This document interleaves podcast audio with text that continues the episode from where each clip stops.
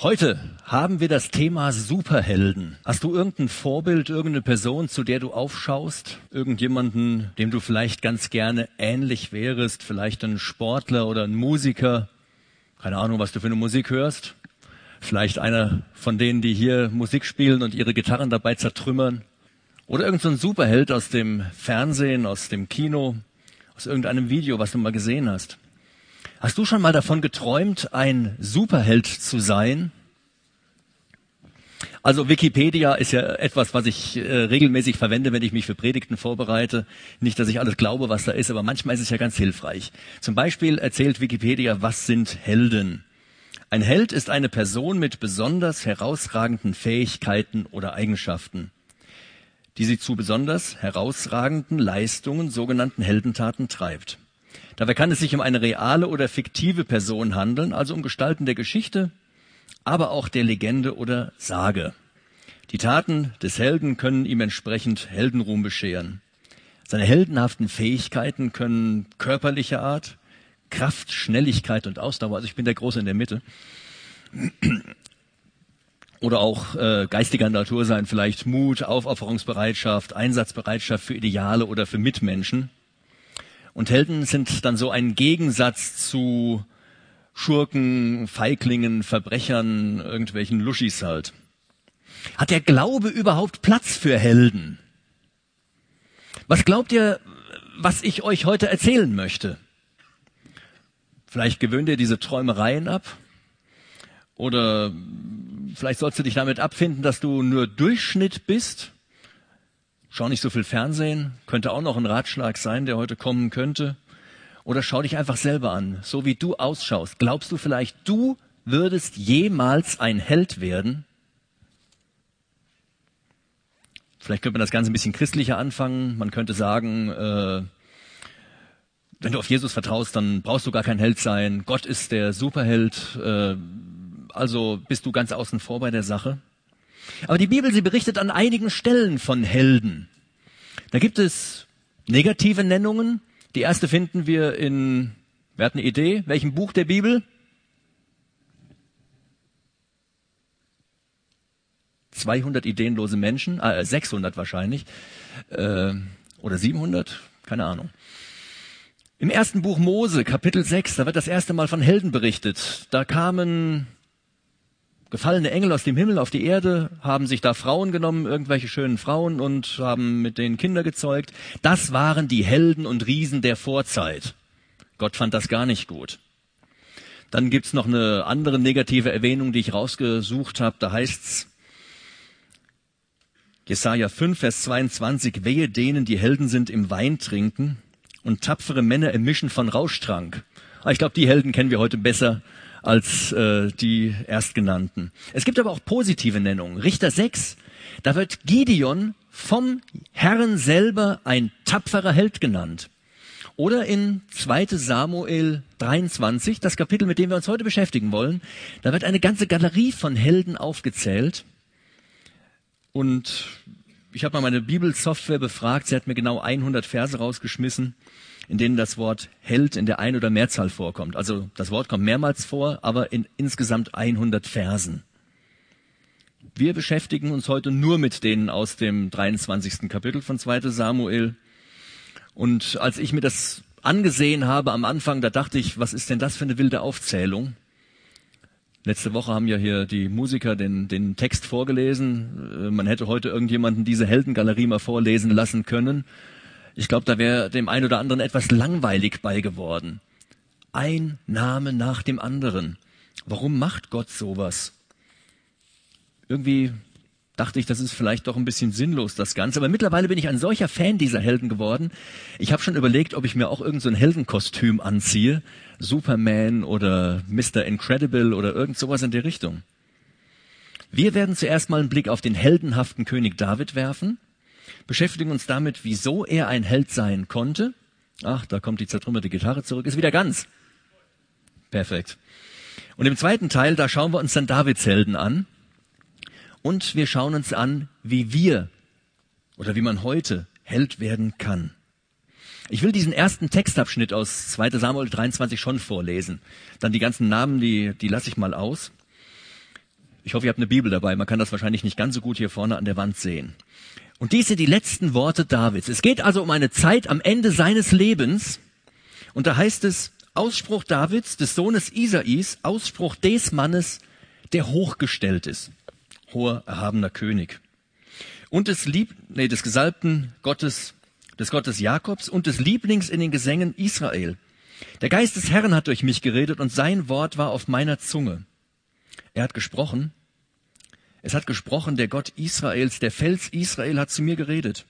Wer gerecht herrscht über die Menschen, wer in der Furcht Gottes herrscht, der ist wie das Licht des Morgens, wenn die Sonne aufstrahlt, eines Morgens ohne Wolken. Von ihrem Glanz nach dem Regen sproßt das Grüne aus der Erde. Ja, ist nicht so mein Haus, also meine Königsherrschaft, meine Regierung bei Gott?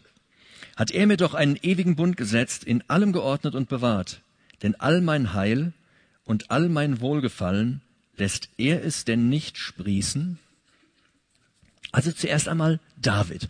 David, dieser große, herausragende König. Er war der zweite und auch der größte König Israels. Wir haben ja in den letzten Sattveranstaltungen einiges davon gehört. Es geht jetzt so auf das Ende dieses Buches zu. Und es ist auch hier das Ende von David beschrieben. David war militärisch sehr erfolgreich.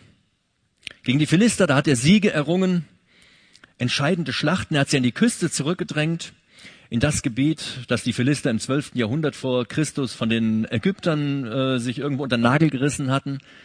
Ihr kennt das heute alle, dieses Gebiet. Mit Sicherheit habt ihr das in den Nachrichten schon gehört, den Gazastreifen.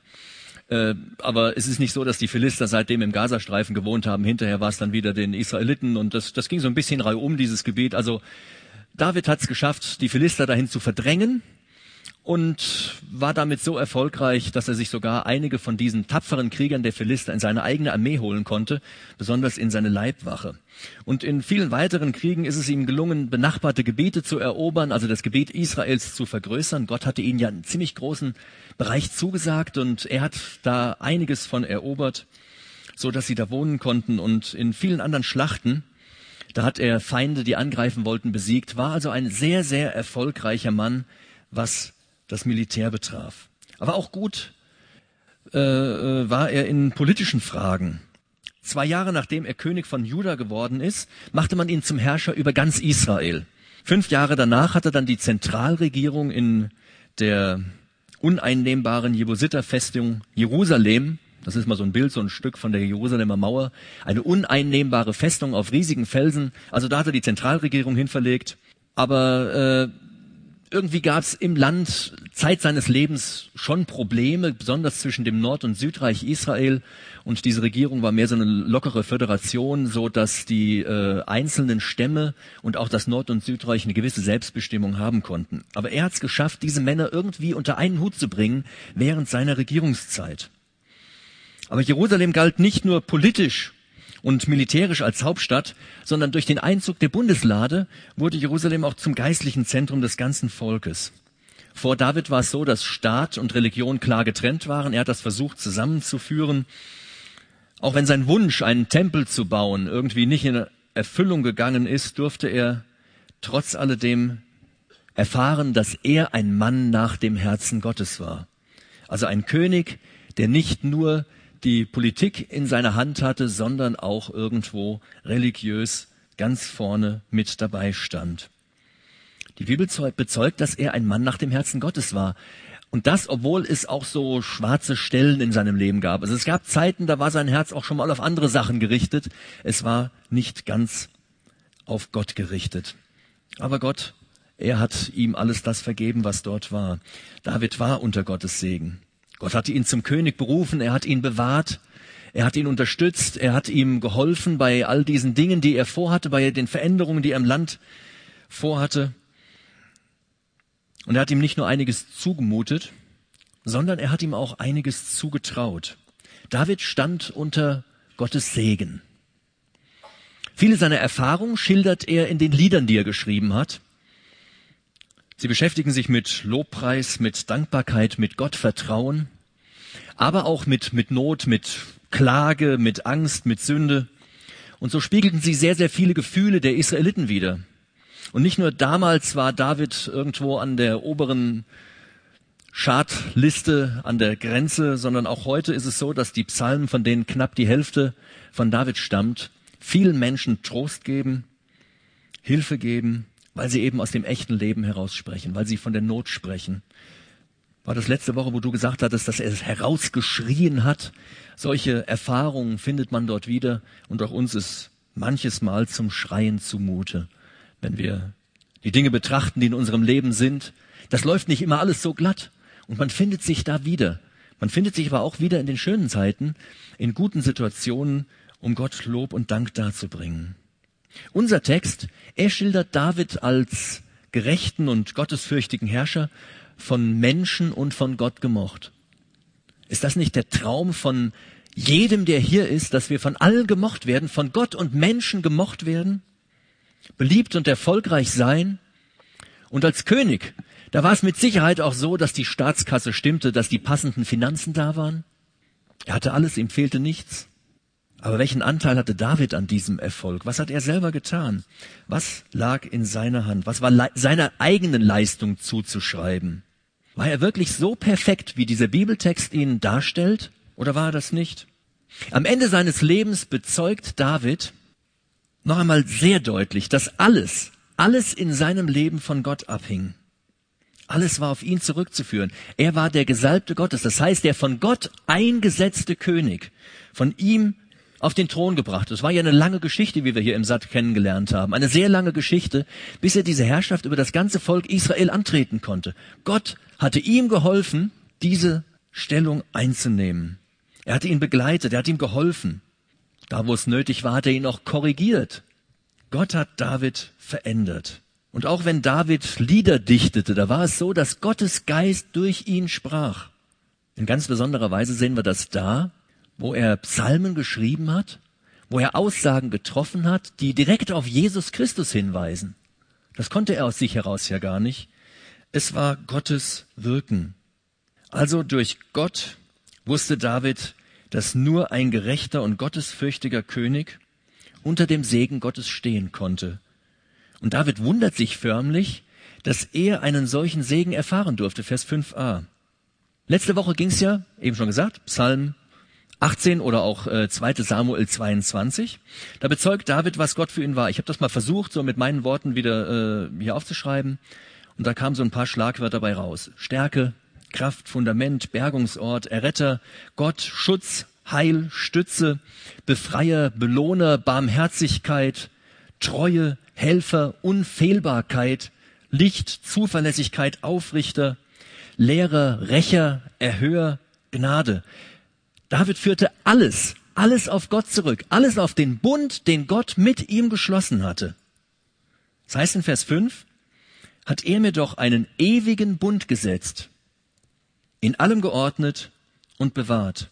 Denn all mein Heil und all mein Wohlgefallen lässt er es denn nicht sprießen. Er, Gott, alles in meinem Leben kommt von Gott. Er war vom Tellerwäscher zum Millionär aufgestiegen vom, er war der Kleinste in seiner Familie, der Jüngste, vom kleinen Schafhirten zum großen König. Eine riesige Veränderung hat es da gegeben. Von so einem, der auf dem Feld seinen Schafen schon mal was auf der Harfe vorgeklampft und schräg gesungen hat, ist er aufgestiegen zu einem bekannten Musiker. Er war ein begnadeter König und Poet und das alles durch Gott. Was möchtest du, was möchte ich, was wollen wir, dass einmal über uns später gesagt wird. Was will ich später über mein Leben sagen können? In meinem Leben geschah, was Ehre einbrachte, was gut und gerecht war. Es geschah in meinem Leben, was Gott wollte. Kann ich das später einmal sagen? Wird mein Leben am Ende Gottes Willen? Wird es Gott selber seine Art widerspiegeln? Oder trägt es eher die Handschrift von meinem eigenen Ich? Von meiner Persönlichkeit, von meiner Selbstsucht, von meinen Fehlern, von irgendwelchen weltlichen Interessen, Dingen, denen jeder andere auch hinterherläuft. Also, David sagte, alles ist auf den Bund zurückzuführen, den Gott mit mir geschlossen hat. Und einen solchen Bund will er auch mit uns schließen. Es ist der Bund in seinem Blut. Könnt ihr nachlesen, Lukas 22, Vers 20 oder 1. Korinther 11, Vers 25. Der Bund in seinem Blut. Es ist das Blut, das Jesus Christus am Kreuz von Golgatha vergossen hat. Für mich vergossen hat. Da trug er das Gericht über meine Ungerechtigkeit, über meine Schuld, über meine Sünde. Und nun liegt es an jedem einzelnen Menschen, für den er gestorben ist, diesen Bund anzunehmen. Und wenn du diesen Bund angenommen hast, dann ist es in deinem Leben auch so wie bei David. Dann kann Gottes Segen auch dein Leben bereichern.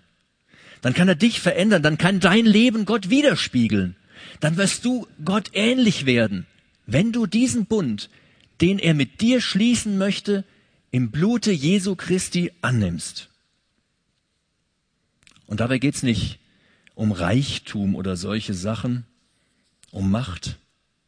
Es geht eher darum, die Unmöglichkeit zu überwinden.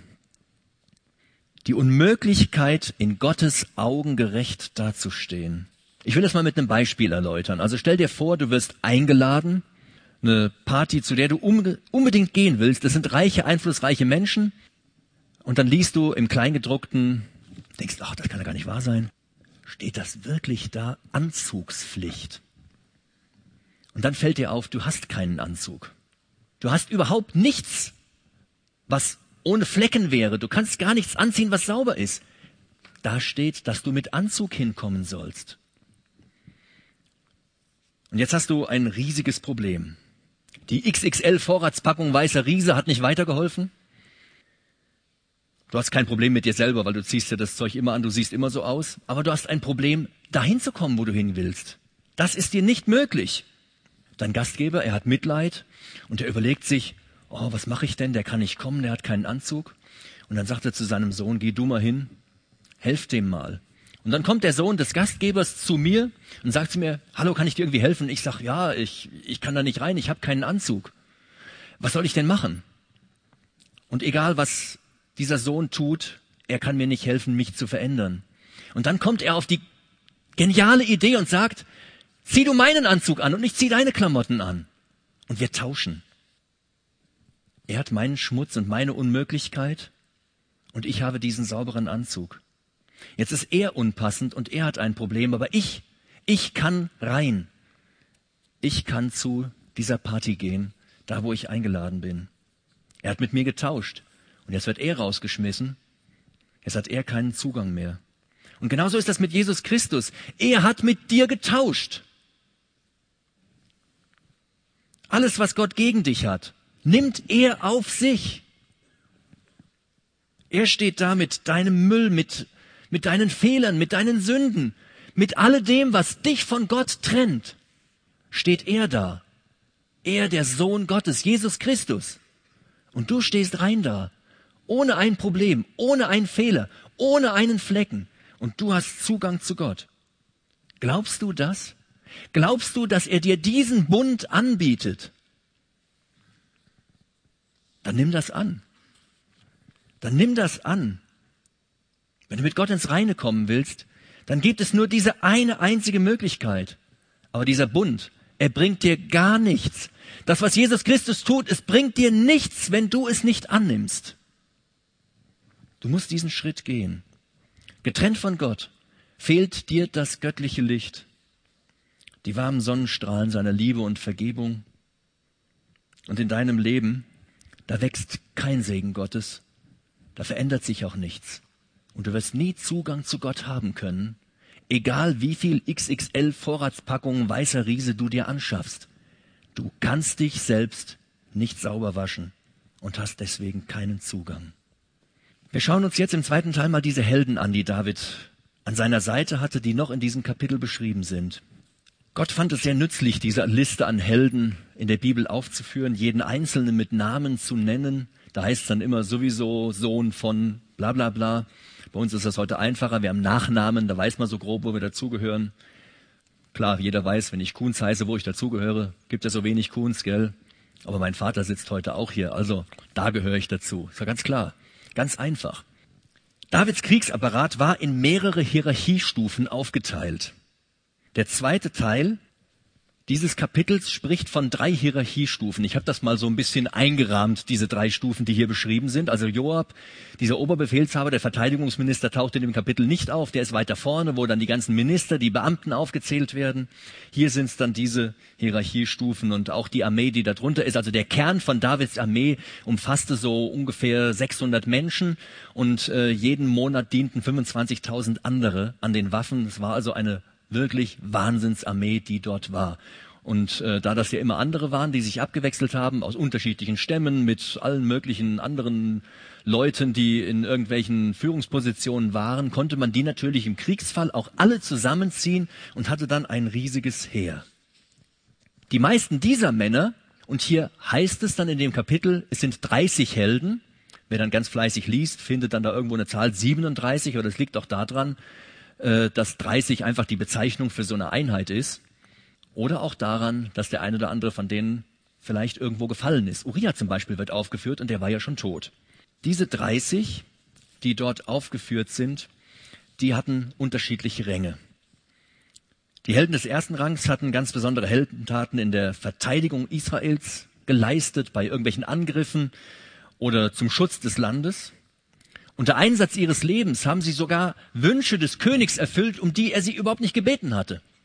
Er hat einen Wunsch ausgesprochen und die drei, die hier oben genannt sind, der Josheb Baschebet und seine beiden Kollegen da, äh, die sind dann losgezogen und sie haben diesen Wunsch erfüllt. Die Helden des zweiten Rangs waren auch ganz besonders tapfer. Ihnen wurde besondere Ehre zuteil. Ich kann mir vorstellen, die hatten dann hier so an der Brust so einen Orden neben dem anderen und zu Hause im Wohnzimmer neben der Vitrine, da wo es jeder sehen konnte, wenn man die Türe aufmacht, da hingen dann so die Urkunden untereinander. Die haben so einiges eingefahren an Siegen, aber neben der Ehre, die sie bekamen, bekamen sie auch noch ganz besondere Aufgaben, ganz besondere Positionen, Posten in der Armee.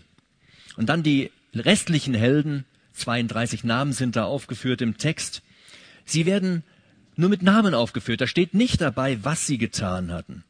Sie gehörten dazu, nahmen ihren Platz ein, wenn letztlich auch die Details irgendwie nicht der Rede wert gewesen sind. Ohne diese Helden hätte David kein König sein können, hätte er sein Reich nicht führen können. Es wäre unmöglich gewesen, das, was er getan hat, zu tun. Das heißt zum Beispiel in 1. Chronik 11, das sind die Oberhäupter der Helden, die David hatte die mit ganzen Israel, die mit ganz Israel mutig beistanden in seiner Königsherrschaft, um ihm zum König zu machen, nach dem Wort des Herrn über Israel. Also David hätte ohne diese Menschen nichts tun können. Er hätte sein Volk weder einen noch schützen können. Jetzt sagt ihr vielleicht, Moment mal, spul doch mal gerade zurück. Eben hast du noch gesagt, David konnte ohne Gott nichts tun. Jetzt sagst du, Gott, äh, David konnte ohne diese Helden, die er hatte, nichts tun. Jawohl, das widerspricht sich nicht, es gehört zusammen. Denn Gott hatte ihm diese Mannschaft an die Seite gestellt. Gott hat dafür gesorgt, dass in Davids Leben diese Menschen da waren, die er brauchte. Sie gehörten zu Gottes Segen. Gott weiß, was für sein Reich nötig ist. Und er weiß auch, wo seine Leute Unterstützung brauchen. Bei jedem Einzelnen weiß er das. Er kennt deine Situation oder, oder deine Situation oder deine Situation. Er weiß ganz genau, was du brauchst und wen du brauchst. Und David hat er diese Galerie an Helden an die Seite gestellt. Gott baut sein Reich und seine Gemeinde mit Menschen, die sich von ihm gebrauchen lassen. Wie sieht das in deinem Leben aus? Bist du bereit, Hilfe anzunehmen? Es gibt ja so Leute, die können das nicht. Den will man was Gutes tun. Oh nee, geht nicht, geht nicht, geht nicht. Oft ist das ja so, dass die dann lieber alleine rumwursteln und dann doch nicht äh, äh, zurechtkommen damit. Mancher, der will den Ruhm selber ernten, deswegen will er keine Hilfe haben, dann, dann muss er den Ruhm ja teilen. Das habe ich ganz alleine geschafft, ich habe alleine Feuer gemacht. Wenn das mehrere waren, dann, naja gut, wir haben was gemacht. Also, das ist ein Problem. Manchmal ist man auch zu stolz zuzugeben, dass man es nicht schafft, dass man Hilfe braucht. Manchmal schämt man sich auch für seine Fehler. Man schämt sich, dass man so dämlich ist. Und nimmt deswegen keine Hilfe. Nee, ist alles in Ordnung. Brauche ich nicht. Brauche ich nicht. Nee, äh, Leute vom Hafen, äh, Leute von der Küstenwache braucht keine Hilfe. Bei uns ist alles in bester Ordnung. Kennt er ja so ein bisschen, gell? Ja, dieser Italiener, der hat so Sprüche von sich gegeben, bei uns läuft alles. Und dann hat er sein Schiff irgendwo auf die Seite gelegt, weil irgendwie doch nicht alles lief. Costa Concordia, ich glaube, da werden wir uns noch lange dran erinnern. Er war zu stolz, um fremde Hilfe zu bitten. Wer diesen tödlichen Stolz in sich trägt, der wird auch Jesus Christus nicht um Hilfe und Vergebung seiner Sünden bitten. Das muss man über Bord schmeißen. Sonst wird aus dem eigenen Leben nichts außer einem Schiffbruch und man liegt auf der Seite und gluckert so langsam ins Meer unter. Du musst deinen Stolz, deinen Stolz über Bord werfen und musst Jesus als Lotsen in dein Boot holen. Wir kommen ja mit sehr vielen Sachen alleine nicht zurecht. Also wer ehrlich zu sich ist, der weiß das. Ich bin sehr froh, dass ich nicht alleine bin, dass auch an meiner Seite viele Menschen sind, viele liebe Menschen, also nicht nur mein Herr Jesus Christus, sondern wirklich viele liebe Menschen, die mich begleiten, die für mich beten, die mir Mut machen, die mich unterstützen, mich ermuntern, die mich auch schon mal korrigieren, da wo es nötig ist, oder auch bestätigen. Ihr wisst das ja, ich habe das schon oft erzählt, ich habe so mit dem Rücken auch Probleme, da kann ich auch nicht so alles. Und dann habe ich schon so viele gehabt, die sagen, ach, ich pack mal mit an, ich mach mal dieses, ich mach mal jenes.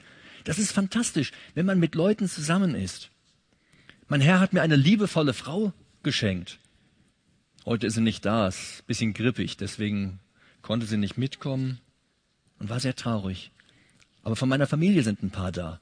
Ich habe eine große Familie, auch das ist eine ganz tolle Sache. Hier beim SAT gehöre ich in ein ganz tolles Team.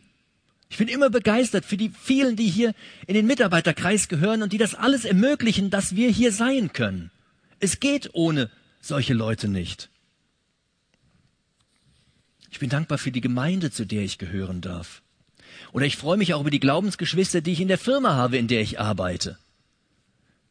Mit denen kann ich mich ab und zu in der Mittagspause zum Beten treffen. Donnerstag, Basti, war gut, gell? Das ist schön, wenn man weiß, dass man da nicht alleine steht dass man auch so Unterstützung finden kann. Das alles gehört zu Gottes Fürsorge. Dazu gehört, dass er mir und dir Menschen an die Hand gibt.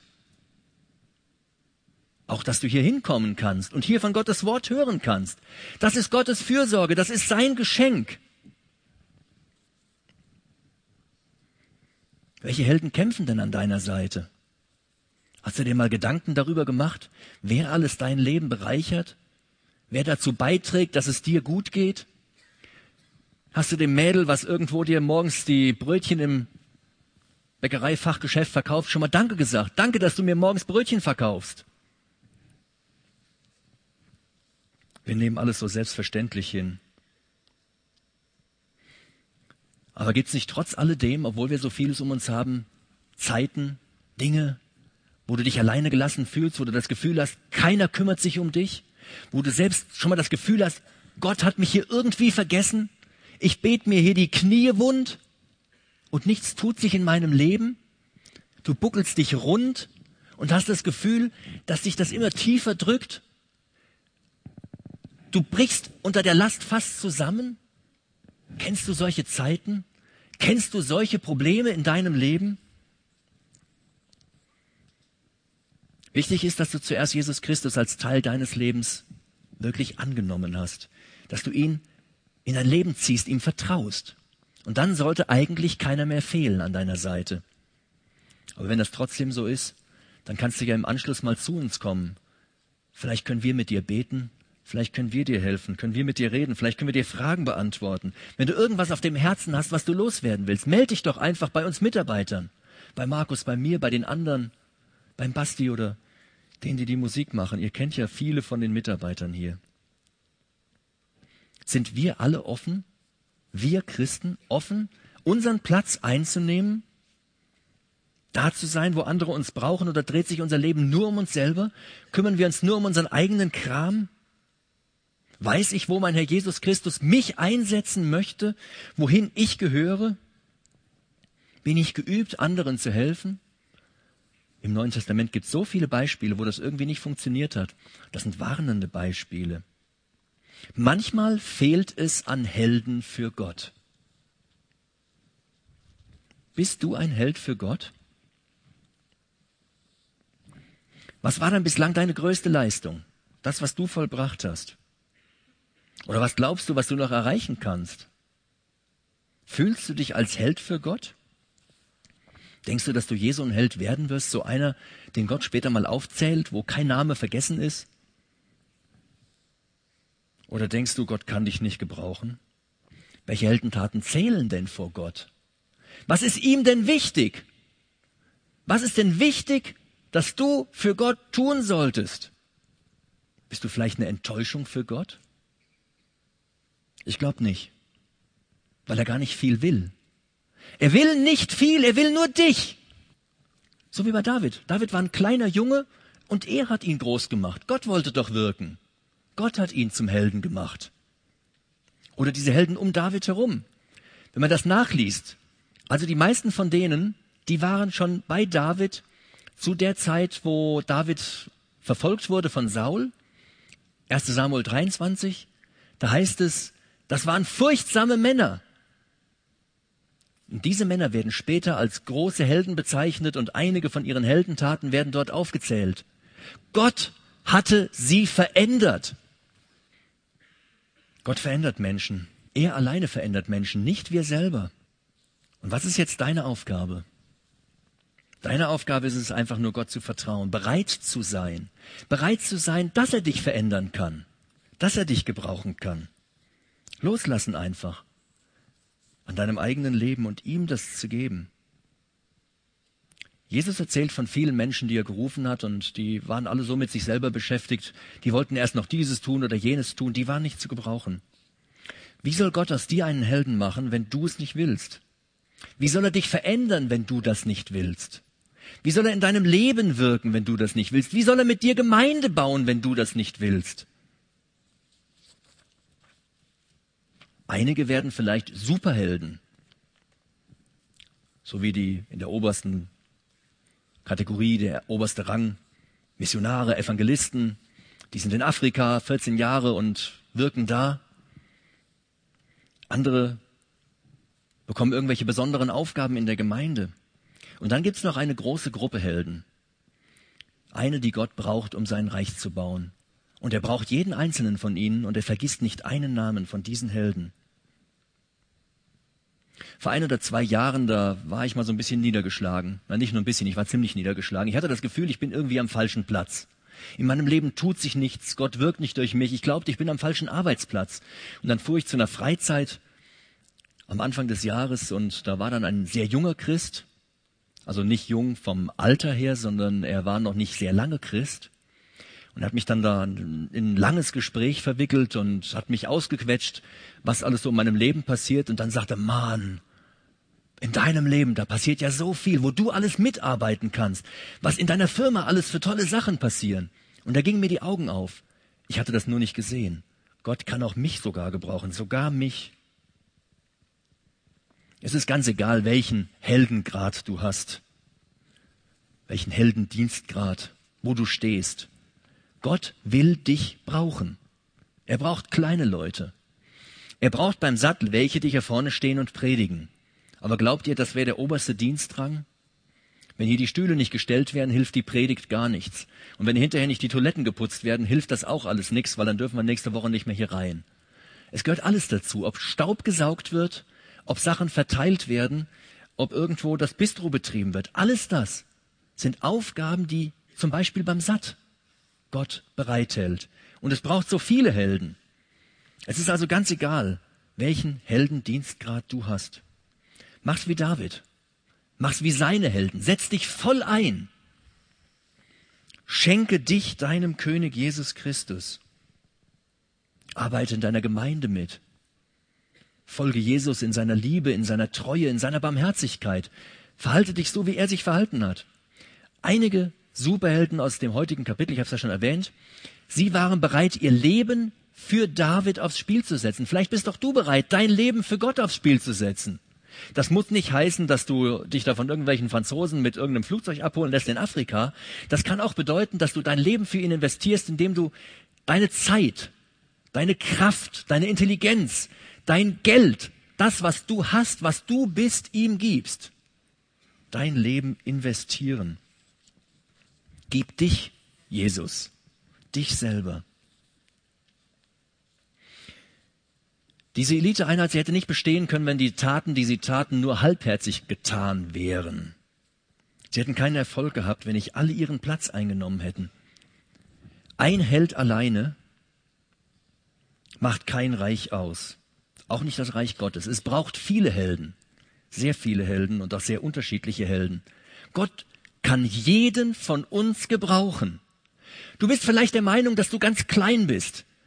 Also, das meine ich nicht damit, sondern, dass du ganz klein bist, dass du nichts bist. Aber Gott kann und will dich gebrauchen. Vielleicht kommst du dir nutzlos vor, aber Gott will dich gebrauchen. Jeden Einzelnen. Und ich bin immer wieder verwundert, dass er auch mich gebraucht. Vielleicht meinst du, Jesus nicht zu brauchen. Ohne ihn hat dein Lebensschiff aber ganz schnell Schlagseite. Lass dich retten und lass dich von Gott verändern und gebrauchen. Und kämpfe den guten Kampf des Glaubens, ergreife das ewige Leben, zu dem du berufen worden bist. 1 Timotheus 6, Vers 12. Sei ein Held durch Gottes Kraft und in Gottes Augen. Der größte Held ist unser Herr Jesus Christus. Und ich finde das A, ein sehr, sehr schönes Foto hier vorne von dem Löwen. Aber es ist auch eine, eine sehr schöne Aussage aus der Bibel. Da heißt es nämlich in Offenbarung 5, Vers 5, er ist der Löwe aus dem Stamm Juda, die Wurzel Davids. Er ist der, der alle Wolken der Sünde wegweht und dessen Licht uns Leben gibt. Und dieser Jesus, unser König, braucht uns als seine Helden. Vertrau ihm einfach.